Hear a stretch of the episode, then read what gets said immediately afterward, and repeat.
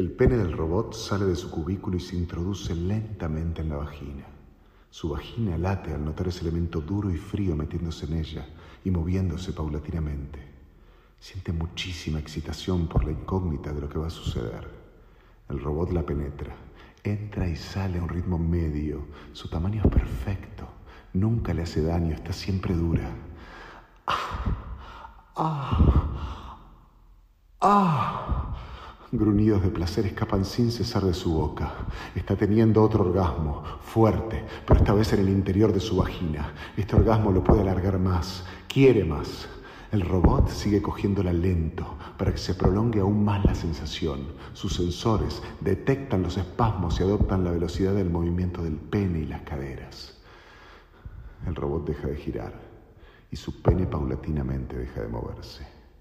Ella aprieta el botón de stop y él baja sus brazos lentamente.